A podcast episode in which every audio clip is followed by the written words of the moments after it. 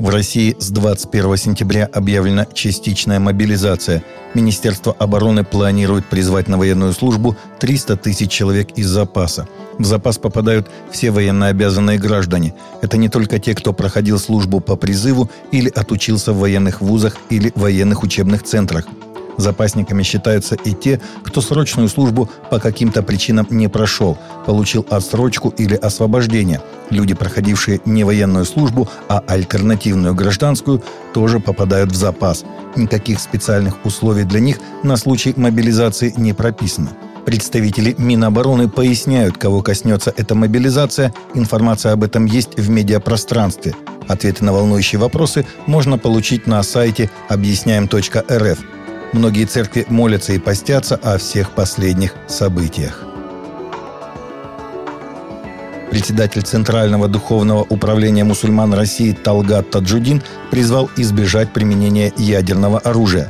Нам есть чем ответить, когда используют, но этого допустить абсолютно нельзя, и Бог не допустит. Народ не готов к концу света.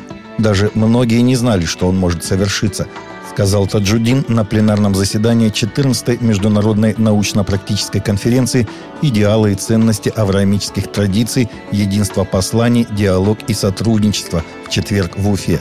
Объявление частичной мобилизации – это предупреждение – Вчера мы на срочном пленуме, члены президиума, обсудив это положение, приняли заявление о поддержке действий Владимира Владимировича Путина и призвали с нашей стороны всех наших соотечественников немедленно исполнять все приказы Верховного Главнокомандующего, сказал Таджудин.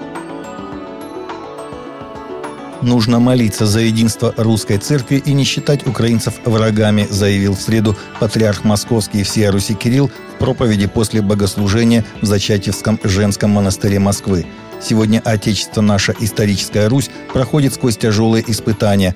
Мы знаем, что происходит на Украине, мы знаем, какая опасность нависла над украинским народом, который пытаются переформатировать из части Святой Единой Руси, сделать государством противным этой Руси, вражеским по отношению к России.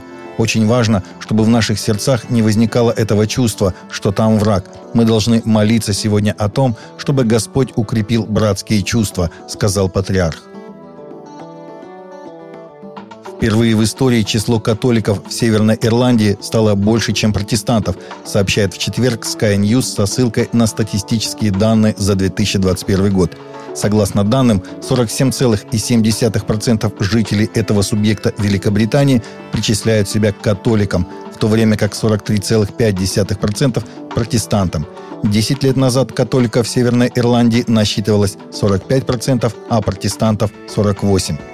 Северная Ирландия в ее нынешнем виде была учреждена в 1921 году для того, чтобы поддержать протестантов, исторически выступающих за единство с Великобританией, в то время как католики стремятся к объединению с Республикой Ирландия, которая расположена южнее.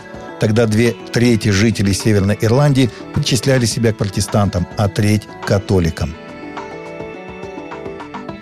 Под руководством Франклина Грэма международная гуманитарная миссия «С ума самаритянина» превратилась в одну из крупнейших религиозных некоммерческих организаций США, годовой оборот которой в прошлом году составил 1 миллиард долларов. Согласно данным, финансовые поступления организации удвоились с 2014 года, а ее активы выросли в 4 раза – Сегодня «С ума самаритянина» занимает 23 место в рейтинге 25 крупнейших благотворительных организаций США, куда входят в основном нерелигиозные благотворительные организации. Этот рост был достигнут в значительной степени за счет передовой работы в кризисных ситуациях в области общественного здравоохранения и стихийных бедствиях по всему миру. Нидерландское библейское общество совместно с Blau Research недавно опубликовали исследование о Библии и ее актуальности среди голландцев. Исследование, которое впервые было проведено также во Фландрии, показывает, что 41% взрослых голландцев считают себя христианами, что на 2% меньше по сравнению с аналогичным исследованием в 2017 году.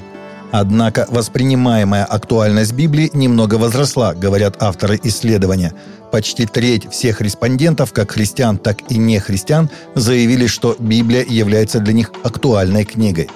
Среди тех, кто считает Библию актуальной, 74%, 33% читают ее ежедневно или раз в неделю, 10% читают раз в месяц и более 50 раз в год, что означает, что почти половина голландских христиан редко или никогда не открывают священное писание.